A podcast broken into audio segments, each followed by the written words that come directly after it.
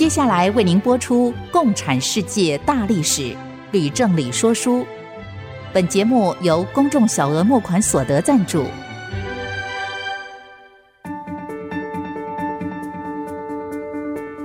共产主义的兴衰影响近两百年来的全球局势。认识共产主义，才能掌握二十一世纪的国际发展。全球视角大历史观点。欢迎收听《共产世界大历史》，吕正理说书。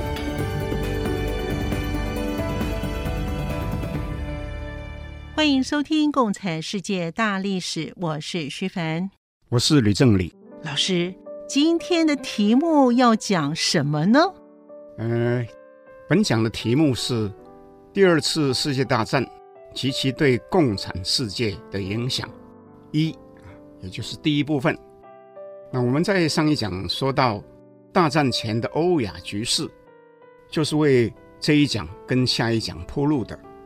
那第二次世界大战之所以发生呢，主要是英法美苏所组成的同盟国，跟德意日三国所组成的轴心国之间的冲突所致。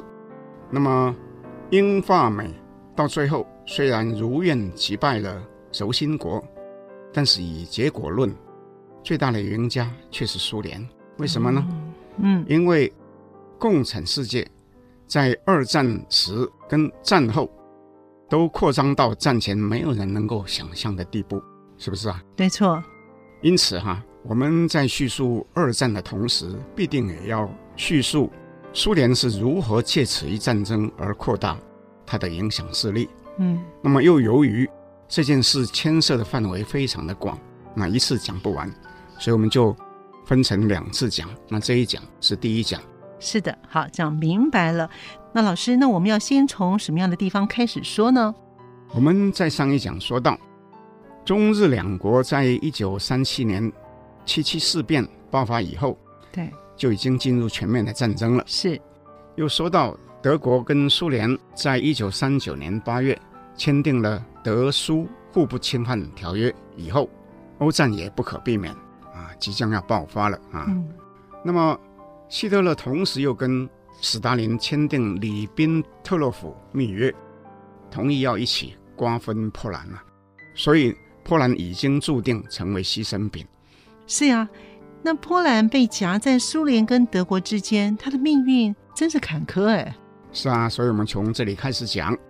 那德国跟苏联在签约以后，就在九月一号出动坦克，像闪电一般的哈入侵波兰。嗯，那么两天之后，那英法两国哈不得不就对德国宣战，那么欧战就爆发了。嗯，过了两个礼拜，苏联也晋级波兰啊。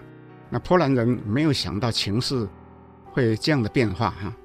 根本没有力量抵抗，嗯，所以又一次哈被瓜分哈。距离当初皮尔苏斯基他领导复国哈，那只有二十年了。哦，那皮尔苏斯基哈这时候其实才刚刚过世四年了。嗯，我想他如果地下有知哈，那一定是感叹不已，是不是？真的。那老师，苏联跟德国瓜分波兰之后，又做了些什么呢？这就得要。分别的叙述，我们先讲苏联。好好的，苏联占领了一半的波兰土地以后，接着就入侵芬兰。那国防部长弗罗西洛夫亲赴战场去指挥，哦，就惨遭击溃。哇！史达林在军中大规模的清洗的后遗症，啊，嗯，在这一战役当中就完全表现出来了。是的，嗯。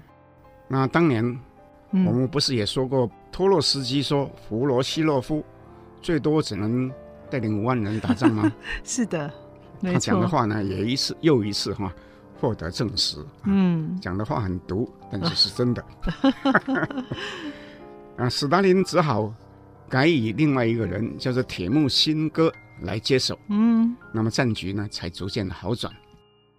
那芬兰其实是一个非常小的一个国家。对，它动员全国三十几万人对抗苏联的百万大军哈，啊、苦战哈之后算是惨胜了哈。嗯，那原来芬兰期望英法两国可以拔刀相助，可是获得的援助有限，所以就不得不跟苏联求和。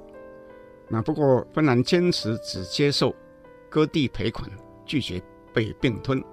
那苏联最后也接受了。哇，这个芬兰国家虽然小，但是人民呢真是了不起，不肯轻易的放弃自由。那么，老师，苏联红军后来又打到哪里去了呢？问得好。不过，我们先说一件事情：苏芬战争之后，嗯，那斯大林就决定改用铁木辛哥当国防部长，嗯，又命令让这个朱可夫为总参谋长。我们先前在诺门罕战争不是介绍过朱可夫吗？是的，嗯，好，他现在担任总参谋长。哇，那么范围可大了。嗯，铁木辛哥跟朱可夫两个人都知道，红军里面实在是缺少高素质的军官呐、啊，嗯，所以就劝斯大林把大清洗的时候被判刑的四千多名军官哈、啊，通通召回军队里面。嗯，那又决定。办理各种军官的养成训练班，那斯大林呢就只好接受了。嗯嗯。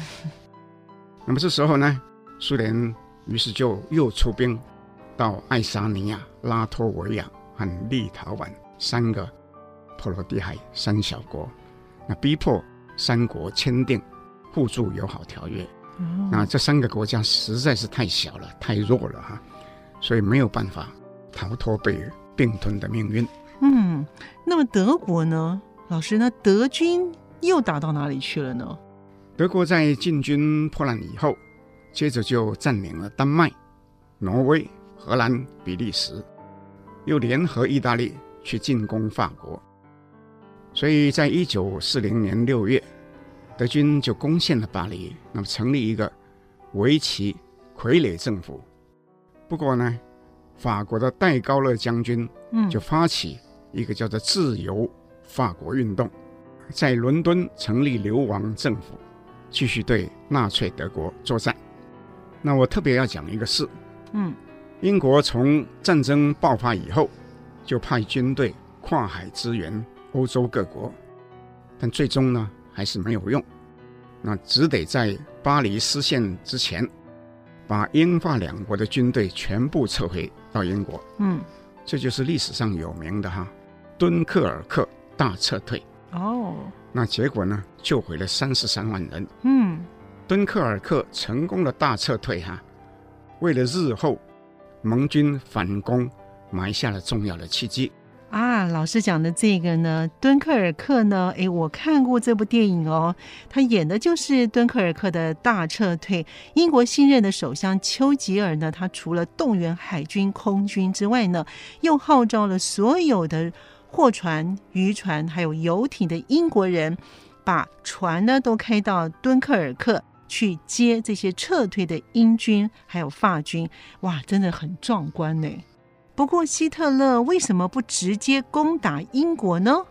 好问题，希特勒当然也想跨海一举消灭英国啊。嗯，无奈呢，德国的陆军虽然很强，海军却远逊于英国。哦，那么德国。于是就派飞机到英国本土的上空去进行轰炸，不过也是无法迫使英国屈服。哦，那您上次有说过德意日结盟，那么意大利究竟是如何参战的呢？又是个好问题。嗯，在一九四零年九月，德意日三国代表在柏林就签订了一个同盟条约，啊，正式成立了轴心国军事同盟。啊，请注意，是到这时候呢，嗯、他们这三国才正式的成为盟友。嗯哼。那所以呢，之后这个德意两国就共同出兵，指向巴尔干半岛。嗯。那么巴尔干各国政府纷纷表示臣服。不过在南斯拉夫呢，却发生了一个令人意想不到的变化。哇，太好了，又有故事听了。那是个什么样的意外呢？嗯，南斯拉夫。是在第一次世界大战之后才成立的一个君主制联邦共和国。嗯，由一个塞尔维亚人担任国王，那么他就决定向希特勒靠拢。可是人民却走上街头示威，表示反对。嗯，为什么呢？因为他们不想被希特勒统治呀。哦，所以军人就发起政变，推翻国王。希特勒大怒，立刻就调集德国、意大利、匈牙利、保加利亚联军，一共八十万人哈，大举进军啊。南斯拉夫军队三十万人啊，不战而降。嗯嗯，南斯拉夫于是就被肢解，分别被四个国家占领。嗯哼。但是还是有一部分军队拒绝投降，就逃到山里面去。嗯嗯，成立游击队，那继续跟占领军奋战。嗯哼，其中有两支呢，军队最强，一支是有一个叫做米哈伊洛维奇的人领导，那叫做切特尼克的组织。嗯哼，他是属于保皇派的。另外有一支是由迪托所领导的人民解放军。哦，这我知道了。迪托呢很有名，原来他是游击队起家的啊！哎，不错，哎，嗯，那不过老师您还没有说到意大利究竟为轴心国出了什么样的力呢？是啊，当时意大利其实也出兵去进攻希腊，嗯，啊，不料就被击溃了哈，哦，甚至大军被围哈，这使得希特勒不得不要派兵去驰援。那么英国。当时也派出空军、海军跟地面部队参战，不过德军实在是太厉害了，嗯，所以希腊呢就不知而投降。哦，那墨索里尼同时也出兵到北非跟中东的地区，可是又不敌英军跟法军，嗯哼，因此呢，希特勒又不得不派兵去驰援，啊，深入到北非跟中东。这样子听起来，意大利好像不太行哎。确实是这样子，嗯，所以对德国其实帮助不大，嗯，反而是要德国帮忙啊，对德国其实是个拖累。好，我们先休息一会儿，马上回来。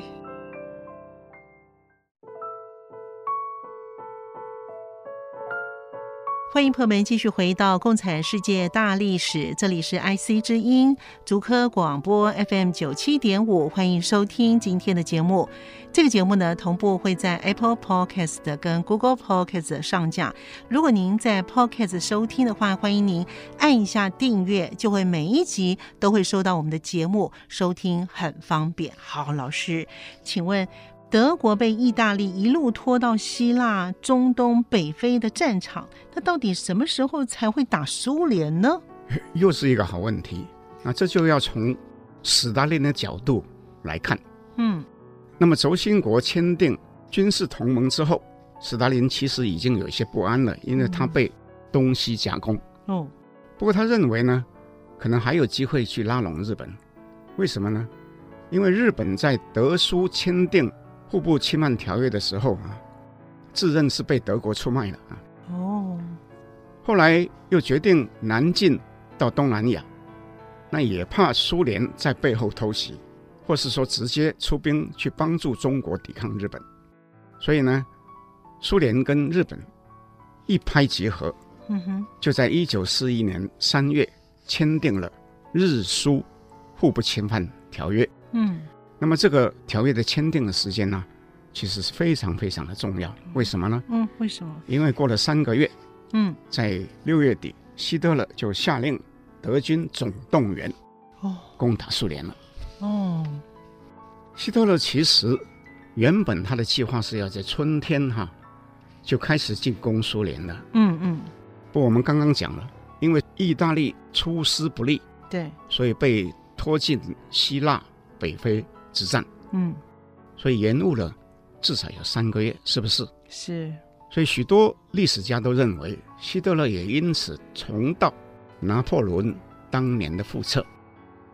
德军后来深入敌境的时候呢，严冬已经将要来临了，嗯，那就进退不得。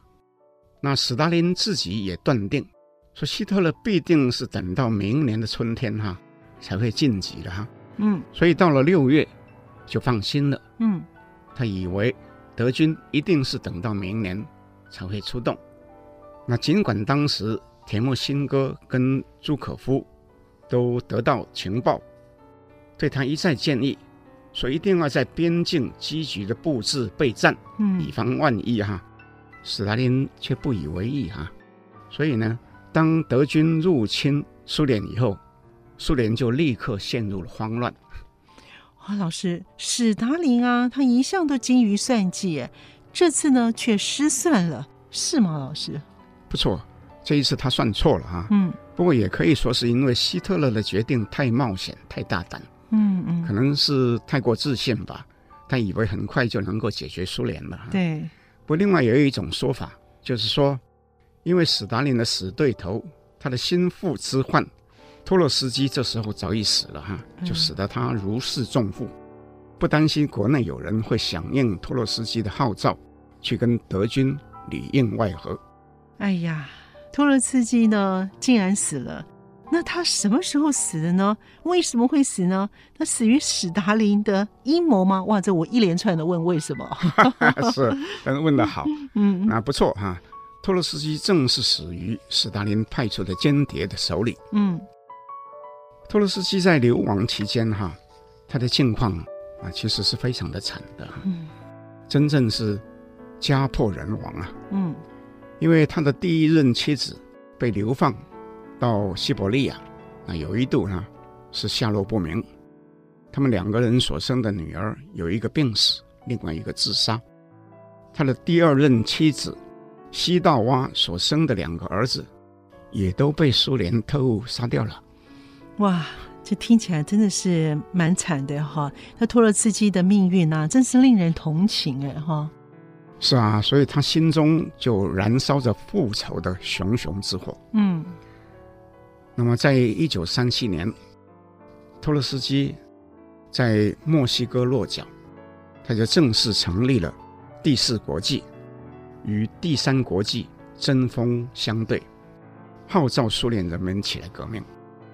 史大林如临大敌啊，就下令专责对付托洛斯基的特务机构哈、啊，好几次哈、啊、对这个托洛斯基发起暗杀的行动，甚至命令苏俄内务人民委员会派员到墨西哥去，对托洛斯基所居住坚如磐石的一个碉堡哈、啊、发起直接攻击，可是都被托洛斯基躲过了。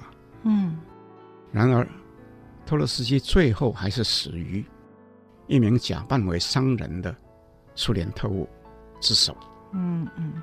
那么这名特务假装他很同情第四国际，和他混熟大约十个月以后，又假装要和托洛斯基讨论一篇有关第四国际的论文。托洛斯基竟然就相信了，邀请这名特务到他的书房里面去。那么这名特务。就趁他转身的时候呢，就拿起一把暗藏的鹤嘴锄啊，向托洛斯基的头部哈、啊、砍下去。哎呀，那托洛斯基惨叫一声，头上大量流血，可是还没有死。哎呀，竟然自己就跟凶手啊搏斗，一直到警卫哈、啊、冲进来。嗯嗯。不过他终究还是因为伤势太重哈、啊，在第二天。就不治而死。嗯嗯，时间呢是在一九四零年八月，也就是德军进攻苏联之前十个月。哇，果真哎，这个苏联的特务啊是很厉害的哈。是的，是的，斯大林是非置托洛斯基于死地不可。对。不过我借此也要向我那本书《共产世界大历史》的读者们致歉。嗯，因为我在那本书里面呢，我写说。托洛斯基是死于德军进攻苏联之前一个月，那我是算错了哈，嗯、所以呢，我想我的书如果再刷或是再版哈，那一定会去改正。是的，那老师，史达林失算之后呢，希特勒发起的闪电进军，结果如何呢？苏联当然就是立刻陷入苦战了。过了三个月，就是在九月，基辅失守。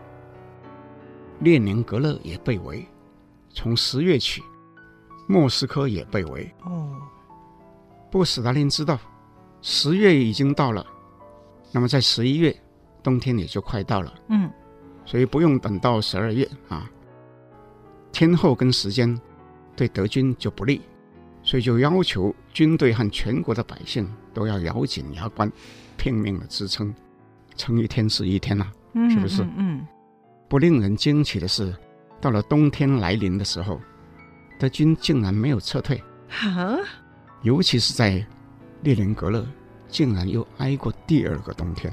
哇，这样听起来德军很厉害耶！哦，德军确实是厉害，可是你打仗完全不顾天候。还是要付出代价呢？嗯，怎么说呢？那具体的说哈，苏联跟德国的殊死战斗哈，在后来的两年半里面呢，一共发生三次的围城战。哦，哪三次？包括莫斯科之战、嗯，列宁格勒之战跟斯大林格勒之战。嗯、那么在三次战役当中，苏联每一次死伤跟失踪的人数加总起来都超过一百万人。哇！那么，其中列宁格勒之战持续最久，嗯嗯，达到八百七十二天呐、啊嗯，这么久，这两年多哎哈、啊。那如果连平民加在一起哈，那死伤就超过三百万人啊。那真的是。那不过呢，嗯，苏联那么惨重，那你想象，那么德国从那么远的地方来，那补给一定是非常的困难，是不是？对。所以最后呢？德国还是没有办法支撑下去。嗯嗯，再加上一个事情，嗯，就是原来保持中立的美国，从一九四一年初开始就开始转变态度。哦，那提供经济援助给同盟国，那包括苏联在内。到了一九四二年初，美国更是直接参战，那就使得德军遭受的压力就更大了。哇！看来这个历史故事越来越精彩了。不过呢，在这边呢，我们先得休息一下，马上回来。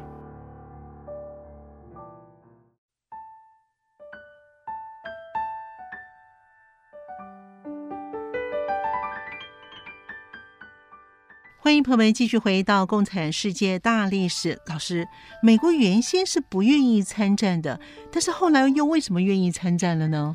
哦，这是一个非常关键的问题。哦，我先说明。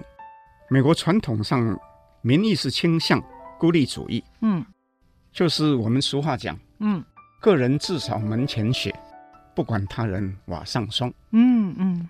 不过罗斯福总统对于中日之战却是十分的关注，哦，因为他怕中国顶不住而投降哈，到最后对美国也不一定有利，嗯嗯，所以就排除万难哈，在一九三九年二月。开始提供第一批贷款两千五百万美元给中国。嗯，这笔贷款呢，称为铜油贷款。哦，因为是中国出口的铜油来做抵押的。那后来呢？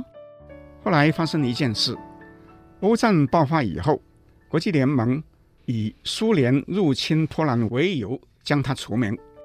那中国当时没有投反对票。嗯，所以苏联就说：“那你中国不够朋友啊。”啊，就通知中国停止所有的援助。哇，中国的情况啊，因而就危急了。嗯，美国在这个时候呢，于是又提供第二次的贷款。这个举动对中国来讲啊，那更是犹如雪中送炭一般。哇，就等于是他刚好是给了中国的及时雨，就对了。是的，是的。嗯，那么当时日军其实已经占领了。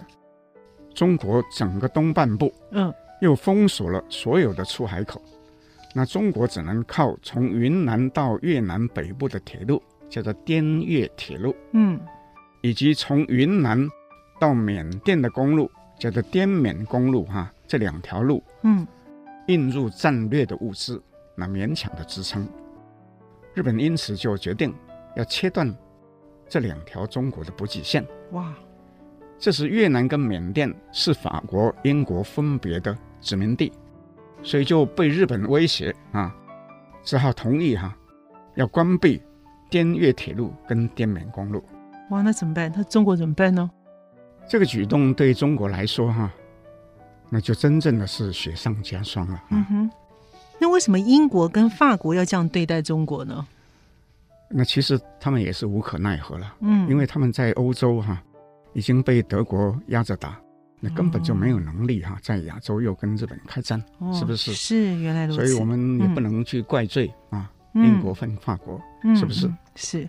那所以他们就必须要等到美国参战，是吗？是啊，一定后面有人撑腰，他才敢挺起腰杆来对日本，是不是？是的，嗯。不过这时候呢，其实已经有迹象，美国的态度啊，已经在转变了。哦，怎么说？因为美国的国内的媒体跟国会的议员。已经开始在批评了。嗯哼，他们说，美国政府允许贩售战争物资给日本，就等于是日本的帮凶。嗯，罗斯福因此就决定对日本实施禁运。那刚开始的时候只是禁运弹药，到后来连油品跟废铁也都是在禁运之列。诶。你禁运药弹啊，武器啊，这还晓得。可是为什么要连废铁也要禁运呢？因为有人在报纸上发表，嗯，批评说，一吨的废铁做成了子弹就能够杀死成千上万的中国老百姓。哇，这句话说的真好。那老师，美国跟英国还有法国，它一向的关系都很密切的，不会是真的放手让希特勒征服整个欧洲吧？那是当然的哈。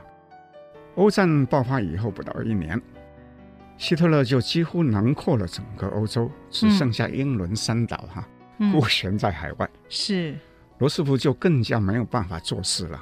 嗯嗯，他虽然不能直接参战，可是，在一九四一年一月就提出一个租借法案，嗯，要求国会什么呢？要国会授权他有足够的权力跟经费。以便制造各种的军需品跟战争装备，供给那些正在与侵略者作战的国家。嗯，换句话说，他要充当英法两国的兵工厂。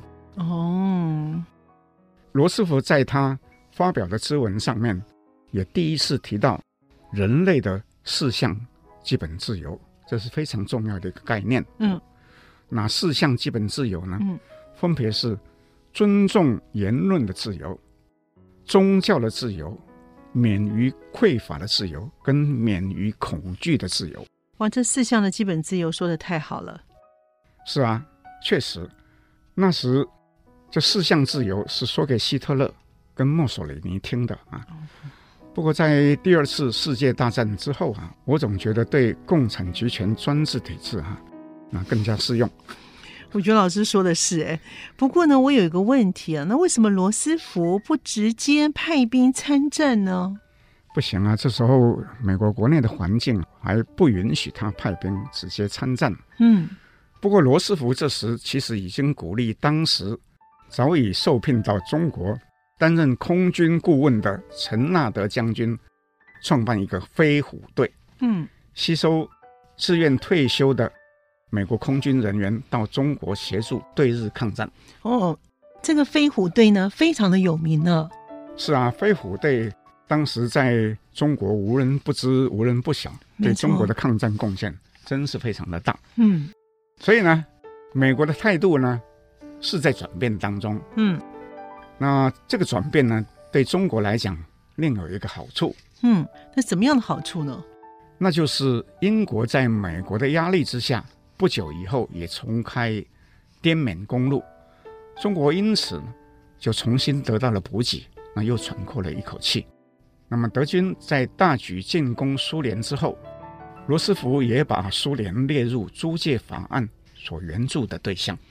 哦，所以美国的态度明显改变之后，轴心国它会有什么样的动作呢？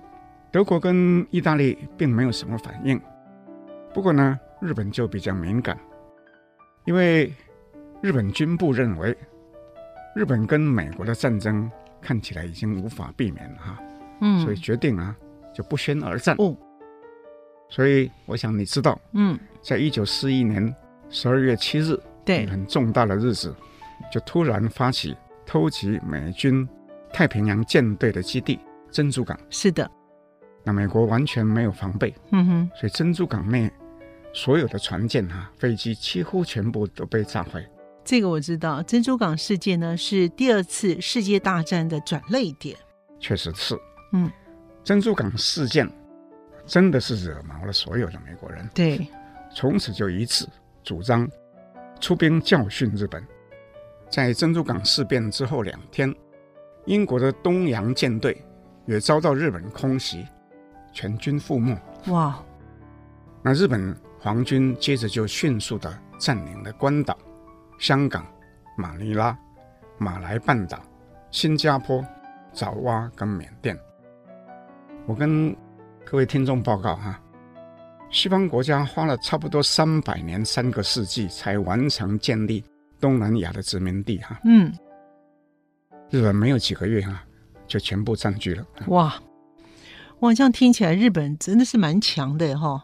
是啊，他事实上已经筹划已经很久了。嗯，啊，在这同时哈，那么由于德国、意大利都跟日本同盟，所以就很自然而然也对美国宣战。嗯哼，那不料哈。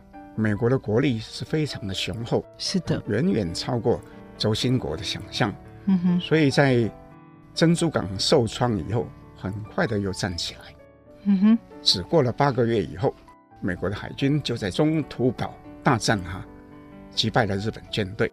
啊啊，这个中途岛战争呢，也有一场电影，不是吗？没错，没错。嗯，所以接着呢，美军又在太平洋上各岛啊。连战皆捷，嗯哼，都胜利就对了啊。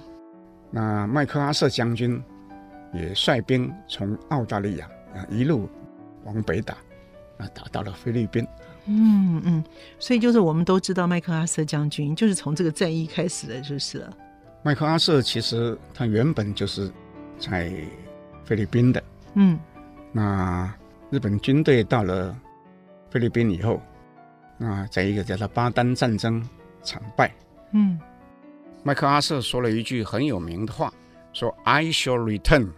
是的，阿诺·施瓦辛格呢，他在《魔鬼终结者》这部电影当中也说了类似的一句话，就是 “I will be back”，对吗，老师？对对，可是 “I shall return” 比 “I will be back” 哈，那要比较有意志力强得多。哦，那我补充一下，在上面讲的太平洋战争发生的同时。那我前面也讲过，就是苏联正在跟德军进行列宁格勒、斯大林格勒的殊死战啊，就战况呢是非常非常的惨烈。嗯，可以讲说二次大战里面呢，哪里打得最惨烈，就是这两个地方。嗯嗯。不过呢，我们也讲到说，由于美国力挺苏联，嗯，所以德军呢就没有办法继续支撑。对。所以呢，到了一九四三年下半年起，苏联已经能够。反守为攻了哦。那么，老师，那双方在欧洲、中东还有北非的战场的这种战况是如何呢？由于有美国参战，嗯，盟军在欧洲战场从一九四三年起也已经逐渐占了上风，并且进占了中东跟北非，嗯，啊，又迫使墨索里尼政权垮台，嗯。意大利王国因此就在暗中跟盟军谈和，在一九四三年九月跟盟军签订停战协议。不料这个希特勒非常的厉害，竟然派党卫军去把被软禁的墨索里尼救出来。哇！又胁迫意大利军队嗯继续对同盟国作战。好，这故事越来越精彩了。不过呢，我们先休息一会儿，马上回来。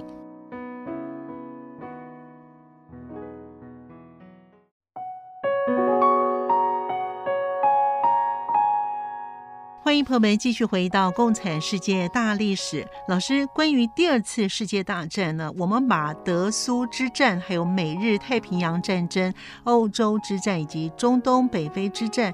大概都说的差不多了，好像只剩下中日之战还没有讲完。那在这个区块，是不是老师呢要补充呢？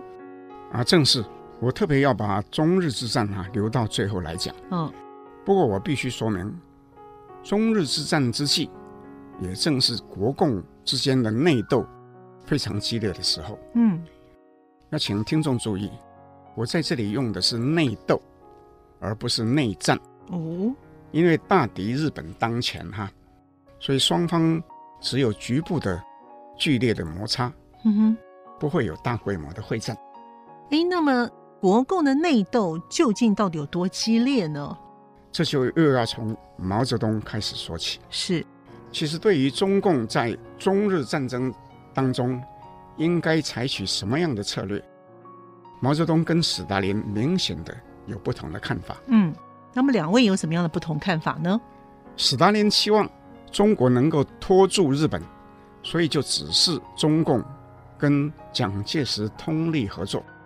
毛泽东却认为，中共战略的核心要点是在于怎么样子利用抗日的时机呢，尽量取得扩充，所以只能消极的进行游击战，不应该跟日本正面作战。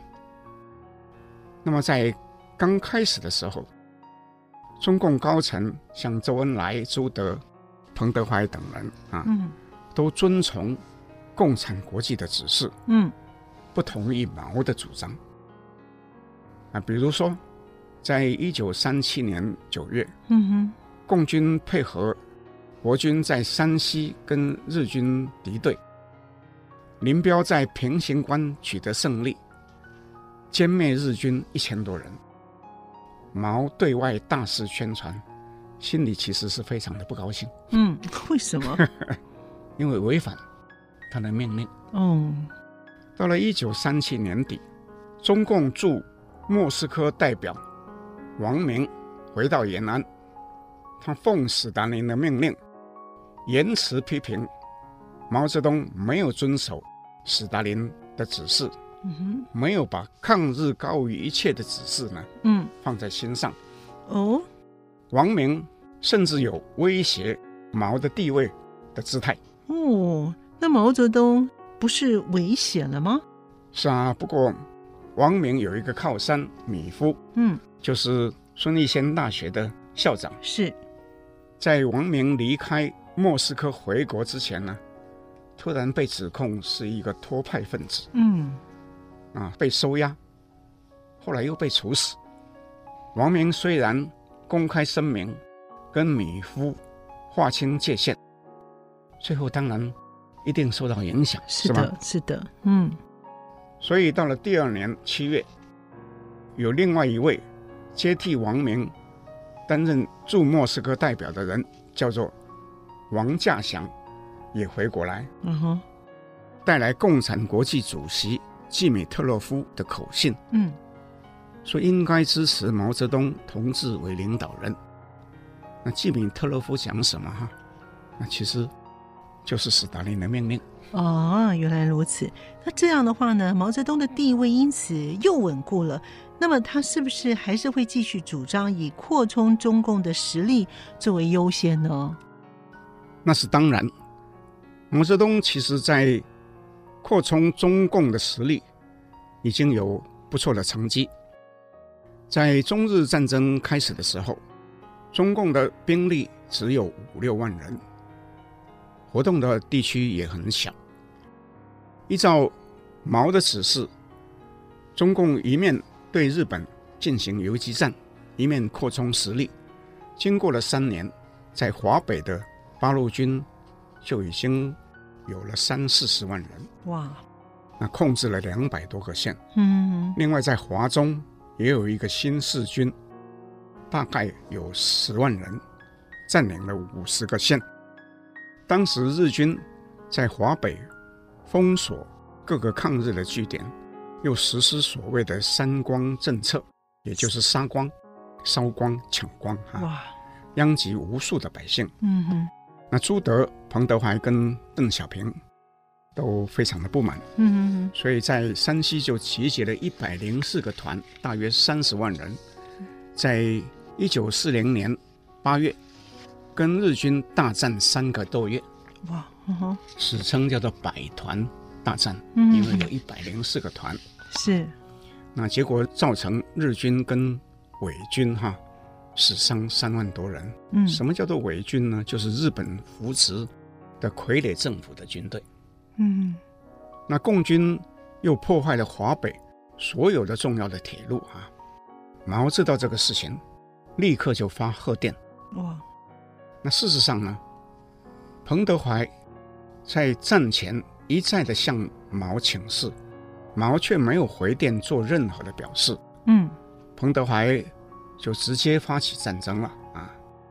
那所以呢，共军后来的损失当然也是很惨重。啊、是的。那据估计，至少是比日军啊损失多一倍。嗯哼。所以毛就更生气了啊！为什么呢？是因为他们没有听毛泽东的命令吗？就是啊，所以在日后毛清算彭德怀的时候哈、啊，那百团大战哈、啊，是彭德怀的重大的罪状之一啊。那老师，您说日后算账是什么时候算账呢？是等到一九五九年的庐山会议，跟一九六六年起的。文化大革命的时候，他真可以放得很久哎哈，十几二十年之后哎哈，哇！不过呢，彭德怀呢，跟朱德还有邓小平他们这么努力打日本人，那蒋介石是不是很开心或是很高兴呢？那当然喽，嗯，蒋介石当时也向共军发出贺电，嗯，不过百团大战也让他看清楚，说共产党又做大了。哇，他于是他就又下令，嗯，阻止共产党继续扩张。嗯哼，其实在这之前，国共早已有互相暗中偷袭的势力。嗯啊，也就是共军所称的摩擦战役跟反摩擦战役。但是从这以后，那这种势力就越来越多，越来越大了。嗯，那老师有什么样的例子吗？有的，在一九四一年一月。发生在江苏、安徽一带的新四军事件，就是其中最重大的一个事件。那新四军事件是一个怎么样的事件呢？当时有一支落单的政府军，遭到新四军的一支部队伏击，嗯，死伤竟超过一万人。哇！那蒋介石大怒，嗯哼，就调集其他的政府军包围这一支共军。俘虏了九千人，嗯哼，并且处决其中的一部分人。那么这个部队的领导人叫项英，嗯，在逃亡的时候呢，被部署所杀。中共呢就强烈的抗议，国民党同事操戈，但是完全不提自己先攻击国军。嗯，那时候舆论也跟着攻击国民党。蒋介石声称。那是因为新四军不听号令啊，所以一定要整肃军纪。那这时候美国跟苏联呢，就只好紧急介入来调解。嗯，但是到了后来，蒋介石却决定派政府军包围陕北中共的总部延安，那竟达到了二十几个师。这样听起来呢，谁是谁非真的很难弄清楚哎。不过呢，蒋介石为什么要派政府军包围延安呢？蒋介石的目的当然是要防止中共继续的扩张。不过以结果论，这个举动引起盟军跟国内的舆论极端的不满。嗯，那中共对外宣称蒋介石自己不抗日，又派嫡系的部队包围延安。使得中共军队也不能抗日，这样的说法对蒋介石的杀伤力非常非常的大。不过这个时候，蒋介石指挥的国军真的没有在抗日吗？那怎么会没有呢？那老师，那在哪里抗日呢？那主要是在滇缅边界。那为什么要在那么远的地方呢？那就跟滇缅公路有关系啊。那蒋介石其实是不得已的。在珍珠港事变之后，美国派史迪威将军担任驻华美军司令兼中印缅战区的参谋长，以协助蒋介石。当时中国对外所有的交通都被日军封锁，嗯，滇缅公路又被日军切断，啊，因此只能靠从昆明起飞，越过喜马拉雅山到印度的驼峰航线。补给，但是这样的没有办法运输大量的物资。对，所以为了要重开滇缅公路，蒋介石就派远征军十万人，跟一些少数的美军一起进入缅甸。嗯，又加上英国的军队共同作战，而由史迪威指挥。中国远征军刚开始的时候取得大捷，有一位在美国维吉尼亚军校毕业的孙立人将军就一战成名。嗯，后来中国军队却陷入日军的包围，啊，最后导致六万人丧生。嗯，啊，这是一个大败。所以在大败之后，蒋介石跟史迪威就互相指责。啊，以至于双方的关系呢，非常的恶劣。那后来呢？后来史迪威获得罗斯福总统的同意，一面重整从缅甸逃到印度的残余中国部队，成立一个新一军；那一面又请蒋介石再派兵进到缅甸，以便夹击日军。不过被蒋介石拒绝了。诶，为什么蒋介石要拒绝呢？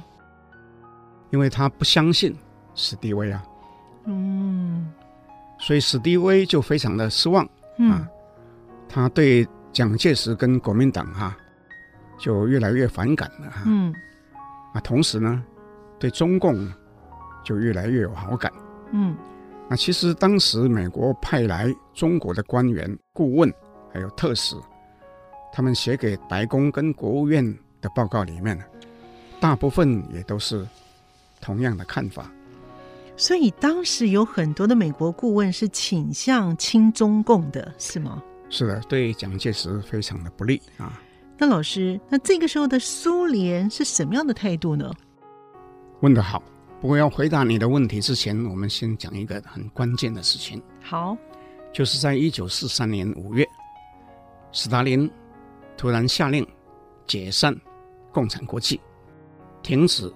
输出革命。嗯，斯大林为什么要这样做呢？